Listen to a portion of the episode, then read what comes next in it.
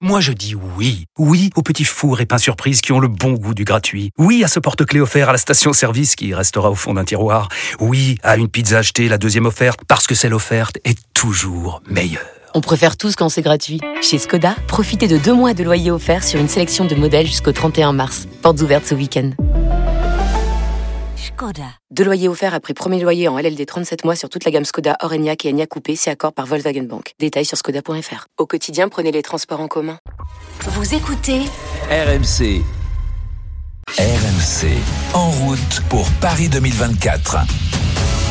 RMC Radio officielle, on vous accompagne jusqu'au coup d'envoi de ces Jeux parisiens le 26 juillet prochain et vous suivrez ensuite toute la compétition sur euh, notre antenne. Notre invité du jour a fait de ce rendez-vous l'objectif principal de sa saison. Il est l'une des grandes chances de médaille de l'équipe de France d'athlétisme l'été prochain en lancer du marteau. Quentin Bigot est avec nous aujourd'hui. Bonjour Quentin. Bonjour. Bonjour. Merci beaucoup d'être avec nous. Et déjà, j'ai envie de vous demander comment vous allez en cette période euh, des fêtes? Bah, tout va bien. Alors malgré les fêtes, on s'entraîne quand même. Euh, là, je reviens d'un stage, euh, d'un stage de, de, quasiment trois semaines en Afrique du Sud avec le reste de l'équipe de France d'athlétisme, qui s'est très très bien passé. Et puis on est rentré pour euh, pour les fêtes et a priori à partir de janvier, bah, tout le monde repart un petit peu en stage. Justement, je vous demande pourquoi vous allez bien aussi, parce qu'évidemment, vous avez été opéré d'une hernie discale en février dernier. Ça remonte à loin maintenant, mais derrière, il y a eu des mois de récupération, puis le retour petit à petit euh, à l'entraînement. Comment vous avez vécu déjà euh, ces moments euh, d'inactivité Puis est-ce que le retour à l'entraînement a été difficile? Alors ça a été une première pour moi, ce genre de blessure dans ma carrière. Jusque maintenant, j'ai souffert que de petites choses qui me prenaient que quelques semaines. Là, ça a été vraiment une grosse blessure. Et euh, mais j'ai été bien entouré par la fédération, euh, mon entraîneur, une équipe autour de moi. Et euh, on a vraiment fait le choix de, de, prendre le temps de ne pas faire de saison 2023 justement parce que il y a les Jeux Olympiques de Paris. Donc on a bien fait les choses et tout ce que je peux vous dire c'est que là actuellement j'ai un niveau qui est supérieur à celui que j'avais juste avant de me faire opérer au, à la même période de l'année. Donc j'ai bien récupéré. Oui, j'ai juste une question. C'est une parce que quand j'ai vu la blessure, c'est une blessure qui est courante euh, chez les lanceurs de, de marteau? Oui, parce que le dos est très sollicité. Oui, hein, le, dos est sollicité. Alors après, courant, oui, souvent les lanceurs euh, ou les sports de force comme l'haltérophilie ont souvent des, des, soucis de, de, hernie discale. Euh, après, euh, bon, bah moi j'ai eu la chance qu'elle n'était pas trop trop grosse et qu'elle a pu s'opérer en, en, mini invasif. Donc ça m'a permis de récupérer assez vite puisque je me suis fait opérer le matin, je suis ressorti le soir debout euh, de l'hôpital, donc euh, ça, ça, a été assez rapide quand même. Et du coup pour la, parce que tu n'as pas encore la qualification, c'est ça pour les pour les JO. Non, ouais, tout à fait. Euh, bah moi, ça se jouera sur les sur les meetings entre euh, globalement entre mai et, et juin 2024. D'accord. Oui, justement, parce que vous avez dit, euh, vous avez choisi de, que cette saison 2023 euh, soit neutre de toute compétition. Vous avez donc fait l'impasse sur les championnats du monde à Budapest. C'était en, août dernier. Euh, C'était trop risqué de précipiter un retour. Vous, vous avez juste en tête cet objectif des, des JO l'été prochain? Ouais, bah, il y aurait eu euh, un autre championnat que les Jeux Olympiques en 2024. Euh, on aurait fait certainement une saison. On aurait peut-être pris un peu le risque de faire une saison 2023 mais l'objectif est trop gros euh, pour nous, donc euh, on a préféré vraiment faire l'impasse sur Budapest, effectivement, pour euh, pour être sûr qu'en septembre de, de, 2023, je sois totalement rétabli pour pouvoir. alors peut-être qu'on a mis peut-être trop de précautions, mais en tout cas, moi aujourd'hui, je, je, sais que je le regrette pas puisque je peux m'entraîner tout à fait normalement et que je pense même plus au dos tous les jours quand je m'entraîne, quoi. Oui, parce que ça doit être handicapant même au quotidien, dans votre vie de quotidienne. La hernie discale, c'est évidemment douloureux. Ça arrive à, à plein de non-sportifs, euh, j'ai envie de dire. On est avec euh, Quentin Bigot, hein, le lanceur de marteau euh, français. Quentin, justement, cet objectif des Jeux Olympiques l'été l'été prochain, vous avez dit les championnats du monde, j'ai déjà une médaille mondiale. C'est plus ce que j'ai vraiment en tête. Quel sera votre objectif absolu l'été prochain à Paris? Votre rêve, j'ai envie de dire peut-être presque. Ah bah clairement, c'est une médaille olympique, peu importe la couleur. Alors avec un petit ordre de préférence quand même, mais. Euh, mais je ne vais pas vous demander lequel, je pense que j'ai compris. une médaille à Paris, c'est voilà, c'est l'objectif. Ça fait quelques années que je suis dans le top 5 mondial euh, tous les ans, euh, dont une fois j'ai pris une médaille au championnat du monde d'athlétisme, effectivement. Donc on, est, on est en gros 5 ou 6 personnes pour 3 places l'année prochaine. Et, et voilà, j'ai vraiment envie de mettre toutes les chances de mon côté, et c'est ce qu'on fait tous les jours à l'entraînement pour aller chercher cette médaille qui, qui manque et que c'est la, la, la, médaille d'une vie, une médaille olympique. Mmh. Vous avez parlé justement de, de ces performances. Vous nous avez dit au début, je suis même au-dessus de ce à quoi je m'attendais. Euh, vous êtes plus que dans les temps alors finalement. Comment vous expliquez d'être encore au-dessus de votre niveau d'avant? C'est d'avoir eu ce Ah temps bah, de juste- récupération? Ouais, ouais, effectivement, le fait d'avoir vraiment pris le temps de bien faire les choses. Puis je pense que je suis encore à un âge où on progresse, euh, où on progresse. Donc, euh, eh bah, je pense que je bénéficie du progrès. Puis néanmoins de- des autres années, euh, des années passées, euh, qui m'ont permis d'accumuler beaucoup de choses, d'expérience, qui me permet d'être meilleur euh, chaque année, puisque ça fait cinq ou six ans que chaque année. sur les, sur les différents mois, on a des comparatifs et je suis toujours un peu meilleur chaque année. Donc, voilà, ça, ça continue malgré la petite embûche que j'ai eue en 2023. Finalement, c'était plutôt une presque une bonne chose, j'ai envie de dire euh, pour vous. J'imagine que vous le savez, mais jamais aucun Français n'a remporté une médaille olympique dans votre discipline. Écrire euh, votre nom à cette histoire française de l'olympisme, ce serait beau quand même. Ah bah oui, oui, j'ai bah, commencé à le faire déjà avec euh, ma médaille mondiale Bah oui. euh, en 2019 et puis bah la médaille olympique, voilà, c'est encore autre chose. Hein. On, on se dit souvent en athlétisme qu'il vaut mieux être une fois médaille olympique que, que deux ou trois fois champion du monde d'athlétisme. Je pense que c'est vrai hein, euh, dans, dans l'imaginaire euh, collectif. Les Jeux olympiques, c'est quand même euh, c'est au-dessus, c'est au-dessus, même si en soit, euh, voilà, concrètement, ça changera rien. J'aurai les mêmes adversaires, Mm. les mêmes conditions, euh, le même stade, le même plateau, le même air de lancer. Euh, le fait que ça soit tous les quatre ans, ben ça, ça change tout. Et à Paris, en plus, pour ajouter tout ça devant le, le public euh, français. Surtout, ouais. Et oui, j'imagine Surtout. que ça aussi, vous y pensez au Stade de France, à cette ambiance qu'il y aura à ce moment-là. Ouais, ouais, on, on y pense et puis on se prépare parce que malgré tout, euh, encore plus dans les lancers, on n'a pas forcément l'habitude d'être exposé Mhm. à autant de public. Donc c'est vraiment quelque chose à, à prendre en considération et il faut vraiment s'en servir comme un levier pour le jour J. Et, et les statistiques mentent pas puisqu'il y a eu les championnats du monde d'athlétisme à Paris en 2003 et euh, la Fédé a fait des études là-dessus et effectivement tous ceux qui devaient être bons ont été encore meilleurs euh, le jour euh, le jour J du championnat parce qu'il y a eu ce levier du public français. Donc euh, moi je compte vraiment là-dessus pour euh, pour aller viser chercher l'exceptionnel, Mhm. on va dire euh, le jour de la finale quoi. Quentin, une petite question un peu euh, curieuse. euh, à quoi ressemble une semaine d'entraînement pour, pour, pour un lanceur de poids Un lanceur de marteau, pardon. Alors euh, la séance euh, sur la semaine, faut compter euh, à peu près entre 20 et 25 heures d'entraînement. Alors euh, le matin, c'est des séances de lancer entre euh, 25 et 40 lancers à peu près avec Mais différents tu- tu lances- engins. Tu- Le le- l'engin que tu vas lancer en championnat, tu le lances euh, 20, 25 fois en fait. Ouais. Alors, Ah, pas, pas celui qu'on va lancer en championnat. Il faut, on lance des marteaux plus légers, plus lourds, euh, plus courts en termes de longueur de câble. Il faut un peu imaginer comme les sprinters. Un coureur de 100 mètres fait pas du 100 mètres toute l'année. Il va sûr, faire ouais. des 30 mètres, des 60. Bah, nous, on varie les, les marteaux, euh, les poids et, et euh, les longueurs. Et l'après-midi, bah, c'est de la préparation physique. Donc la musculation qui est très proche de l'haltérophilie en réalité. Parce que ça, du ça demande renforcement, d'être mais- explosif hein, pour être un lanceur de marteau, Oui. non? Oui, oui, tout à fait. Le lancer il dure deux secondes, euh, deux secondes et demie à peu près. Euh, il faut passer de 0 km heure à à peu près euh, 110 km heure pour les lancers qui vont à plus de 80 mètres. Ah oui, Donc, quand même. euh, il faut, il faut pouvoir l'accélérer rapidement ce marteau et, et donc voilà, on, on- préparation physique, donc haltérophilie, euh, mais euh, il y a aussi euh, du sprint, il y a aussi du passage de haie. On va de temps en temps, on va nager aussi. C'est assez complet en C'est ça qui m'intéresse en fait, parce que souvent, quand on voit les, les épreuves de lancer de marteau, on, y- on, on peut imaginer, bon, il y a beaucoup de musculation, tu l'as dit, ou justement de la répétition des gammes, mais justement, tu t'inspires de d'autres sports, alors, de l'athlétisme, ou peut-être d'autres sports hors de l'athlétisme? Je sais pas. Bah ouais, effectivement, dans la- dans l'athlétisme déjà le, le sprint euh, Faut globalement répondre c'est le, un le rugby, Quentin. C'est pour ça que Julien. Non, dit. pas- non, non, non, pas, pas- pas du tout. Au contraire, le rugby, ça inspire beaucoup d'autres sports. Ouais. Notamment nous, on- je sais que les profils comme toi, euh, explosifs, euh, costauds, c'est, hyper intéressant. Mm. Mais justement, moi, je voulais voir comment un lanceur de poids, lui, s'inspirer, regarder d'autres sports Mm. pour, euh, pour se développer. Ouais, alors par exemple le rugby, c'est pas forcément le, le meilleur exemple pour nous parce que euh, c'est un sport quand même malgré tout d'endurance. Et nous, en termes d'endurance, on n'est vraiment pas bon du tout. On mise vraiment tout sur euh, l'explosivité et, et sur l'effort très très court. Donc euh, en termes de cardio, on n'est pas très très bon. Euh, par contre, effectivement, on va, on va, on va, on va beaucoup s'inspirer de, de, des haltérophiles. On est, on est assez proche. Et puis des sprinters, en fait. Les sprinters, c'est un petit peu pareil. Donc on fait un mélange de tout ça. Et puis on est quand même un sport assez assez unique, donc on est obligé d'avoir notre manière de, de, s'entraîner qui est, qui est bien qui est bien propre aux lanceurs de marteau. Bon, merci bah, beaucoup en tout cas, Quentin, pour toutes ces précisions. Euh, juste quand est-ce qu'on vous retrouve à la compétition Du coup, c'est quoi votre programme à venir maintenant?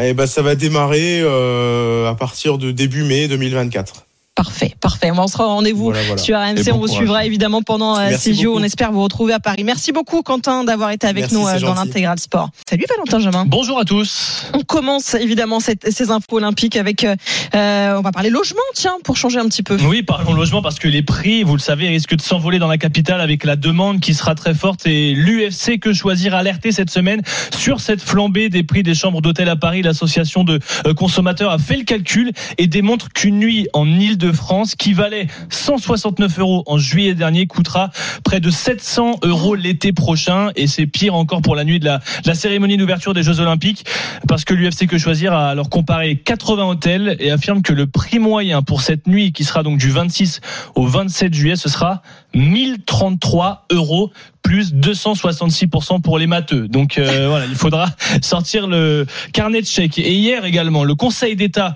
qui avait été saisi a confirmé euh, côté logement encore la réquisition d'appartements étudiants du Crous pendant les JO pour accueillir euh, du personnel justement des Jeux Olympiques et des Jeux Paralympiques. 2000 étudiants qui seront donc relogés pendant cette période des Jeux.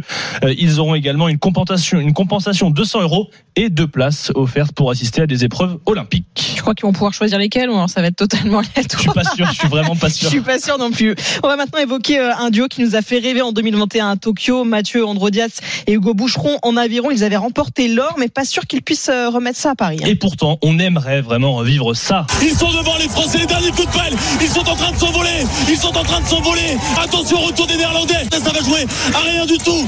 Ils arrivent en même temps, les Français, les Néerlandais. On attend évidemment le résultat. Un champion olympique Champion olympique Record olympique 6 minutes On avait vibré avec Mathieu Androdias et avec Hugo Aurélien Boucheron. commentaire. Avec Aurélien Tiercien, spécialiste aviron d'RMC. Mais le 2 de couple français vit effectivement des mois un peu plus compliqués ces derniers temps, des problèmes de santé de part et d'autre, et un bateau qui se prépare avec trois athlètes. Morgane Maury les a rencontrés. Sur le calme plan d'eau de Vers-sur-Marne où se dérouleront les épreuves olympiques, il y a un peu d'agitation en coulisses. Le 2 de couple champion olympique Mathieu Androdias, Hugo Boucheron n'est pas sûr de rempiler. Valentin Onfroy, le troisième homme, pourrait prendre la place de l'un ou l'autre. Sébastien Vieildan, directeur technique national. Ils sont dans cette dynamique de chemin de la sélection pour la sélection olympique. Et puis maintenant, on va affiner les choses dans la sérénité. Et, le chemin de la sélection, les règles de sélection, elles sont toujours constituées avec euh, le potentiel international, le potentiel individuel et la confirmation collective en fonction euh, de la sélection individuelle qui s'est fait dans l'année. On a un petit peu de temps là-dessus, mais dans la sérénité, sur ce duo qui est un trio finalement. L'Olympienne n'a pas été tranquille pour le duo en or. Boucheron a souffert d'un burn-out cette saison. Androdias est resté sur la touche plusieurs mois, cloué par une infection. C'est Onfroy qui a pris le deuxième siège cet été pour les mondiaux à Belgrade. Le duo Boucheron-Onfroy a qualifié la coque. Et voici les trois hommes, Boucheron, Onfroy, Androdias pour deux places l'an prochain à Paris. Androdias a retrouvé le groupe cet été il n'y a plus aucune inquiétude médicale. La concurrence, il connaît. On sait à la fois gérer cette émulation individuelle parce que chacun est là euh, pour aller dans le bateau hein, et, pour, euh, et pour aller au jeu. Donc on sait bien gérer ça et en même temps garder ça dans le domaine du, sein, de la bonne émulation, de cette compétition interne qui fait avancer euh, le bateau. Donc je pense qu'on saura placer nos, nos objectifs avec la bonne hiérarchie et que ça va profiter à tout le monde et que ça fera que augmenter le niveau des, athlètes. C'est au printemps 2024 que la validation des noms pour Paris tombera après plusieurs tests. Androdias ne s'imagine pas autre chose que d'être avec son compère Boucheron. Il faut qu'on soit de toute façon incontestable individuellement. Euh, sinon, c'est pas le même projet.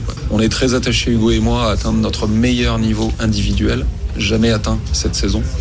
Et ensuite, euh, faire euh, la transformation à deux dans ce double-là. Donc, pour moi, c'est c'est limpide. Jamais dans l'aviron français, un bateau n'a conservé son titre olympique. C'est ce pari fou que veulent réussir Androdias et Boucheron à Paris. Sur quel bouton appuyer? Pas les mêmes que pour Tokyo 2020. Hugo Boucheron. Les sources de motivation, elles changent complètement par rapport à la première fois, où elles sont pas mal bousculées, et c'est ça, c'est là où c'est compliqué, c'est que euh, il peut y avoir moins d'acharnement, euh, vu qu'on l'a déjà fait une première fois. Euh, perdre aussi en humilité. Enfin, c'est pas de l'arrogance, c'est pas de un truc comme ça, mais d'en faire un petit peu moins chaque jour ou euh, avec un petit peu moins d'acharnement ou un peu moins de rigueur.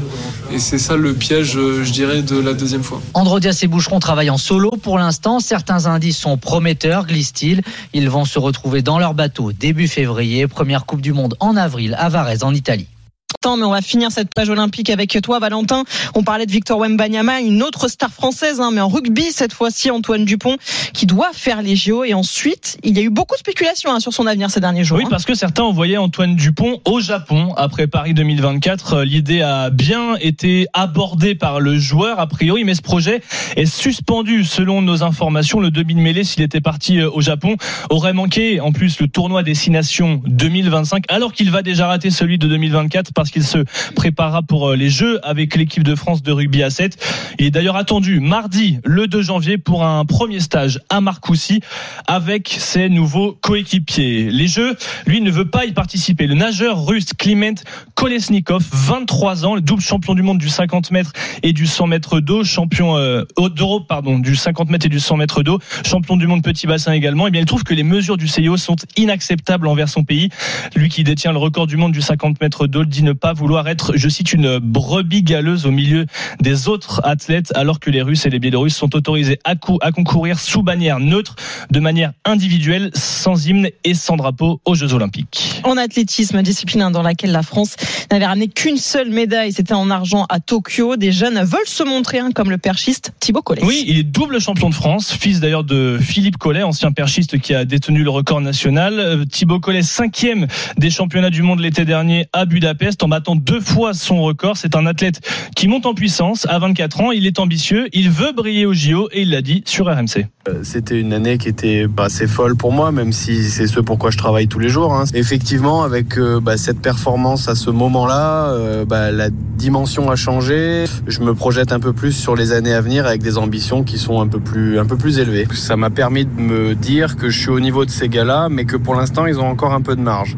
Enfin, ils avaient. Et là, du coup, sur l'année, je me prépare, on va dire, au mieux pour bah, sauter plus haut. Hein. donc, ça veut dire sauter 6 mètres le plus vite possible. Et donc, bah, ouais, j'ai le, le, droit de dire et de rêver d'une médaille à Paris. Quoi. Thibaut Collet qui ne croisera pas dans le village olympique. En revanche, Pierre-Ambroise Boss, 31 ans, le champion du monde du 800 mètres en 2017, a mis un terme à sa carrière. Il a annoncé cette semaine à cause de euh, blessures répétées, répétées au tendon de l'ischio-jambier droit, touché physiquement et donc mentalement. Pierre-Ambroise Boss, par les blessures, il a décidé de raccrocher. Et oui, et puis les semaines passent, plus euh, l'approche mentale sera importante en hein, vue de ces JO, évidemment. Beaucoup de sportifs s'y sont mis et c'est le cas au badminton notamment. Exactement, depuis un an, Margot Lambert et Anne Tran, qui forment la paire de double dames de badminton, suivent des séances ensemble. Objectif, mieux communiquer sur le terrain, se fixer des objectifs concrets. Léna Marjac, elle s'est invitée à l'une de leurs séances à l'INSEP. C'est un rendez-vous immanquable. Une à deux fois par mois, les badistes Margot Lambert et Anne Tran retrouvent Laurent Chambertin. Qu'est-ce qu'on va euh, décider ensemble dans notre fonctionnement pour optimiser nos chances d'arriver au résultat? Laurent est leur préparateur mental. Beaucoup de, de questionnements et beaucoup de rapports aux situations pour euh, en faire émerger des idées, euh, des débuts de solutions, pour ensuite aller vers l'expérimentation, à l'entraînement, sur les compètes. Ce jour-là, la paire de double dames, 22e mondiale, doit raconter échanger, se confier sur ce qu'elle a vécu lors d'un tournoi en Chine. D'une certaine excitation, quoi. De se dire, bah là, si on continue à jouer et de la faire bouger, bah, sait qu'elle va abandonner, quoi. Donc on va, on va passer, on va être au prochain tour. Ces moments d'échange, de verbalisation sont importants pour Antran. C'est identifier les problématiques, ce qui a bien marché et justement rebondir euh, sur ce qu'on a vécu, euh, ce qui s'est passé pour la prochaine fois réussir à dépasser certaines situations sur lesquelles on peut être aussi un petit peu bloqué. Depuis plusieurs mois, les Françaises enchaînent de bons résultats, notamment deux quarts de finale sur des tournois de classe mondiale. C'est le fruit d'une meilleure communication sur le terrain, travaillée en séance de préparation mentale. On voit euh, une complicité sur le terrain qu'on n'avait pas forcément euh, avant. Et c'est clair que ça nous aide à performer. Ça nous a beaucoup aidé dans le travail ensemble. On s'entend mieux aussi. En un an de collaboration, Laurent Chambertin, le coach mental, voit d'énormes progrès. Et il y avait des fonctionnements qui n'étaient pas adaptés à leurs ambitions, à leurs capacités. Elles ont réussi à travailler ça et à transformer justement euh, ce niveau de collaboration pour que Aujourd'hui, euh, bah, le niveau de performance qu'elle qu'elle pose sur les compétitions bah, les amène à, à, passer de plus en plus de tours, à faire évoluer leur classement. Elles sont sur la bonne voie, je dirais. L'objectif ultime des deux joueuses de badminton, se qualifier pour les Jeux Olympiques de Paris. Margot Lambert et Anne Tran deviendraient alors la première paire française de double dame au JO depuis 1992. Merci beaucoup, Valentin. Toute l'actualité olympique, évidemment, à retrouver euh, tous les week-ends sur RMC. On sera au rendez-vous aussi euh, demain dès 13h euh, dans l'intégral sport.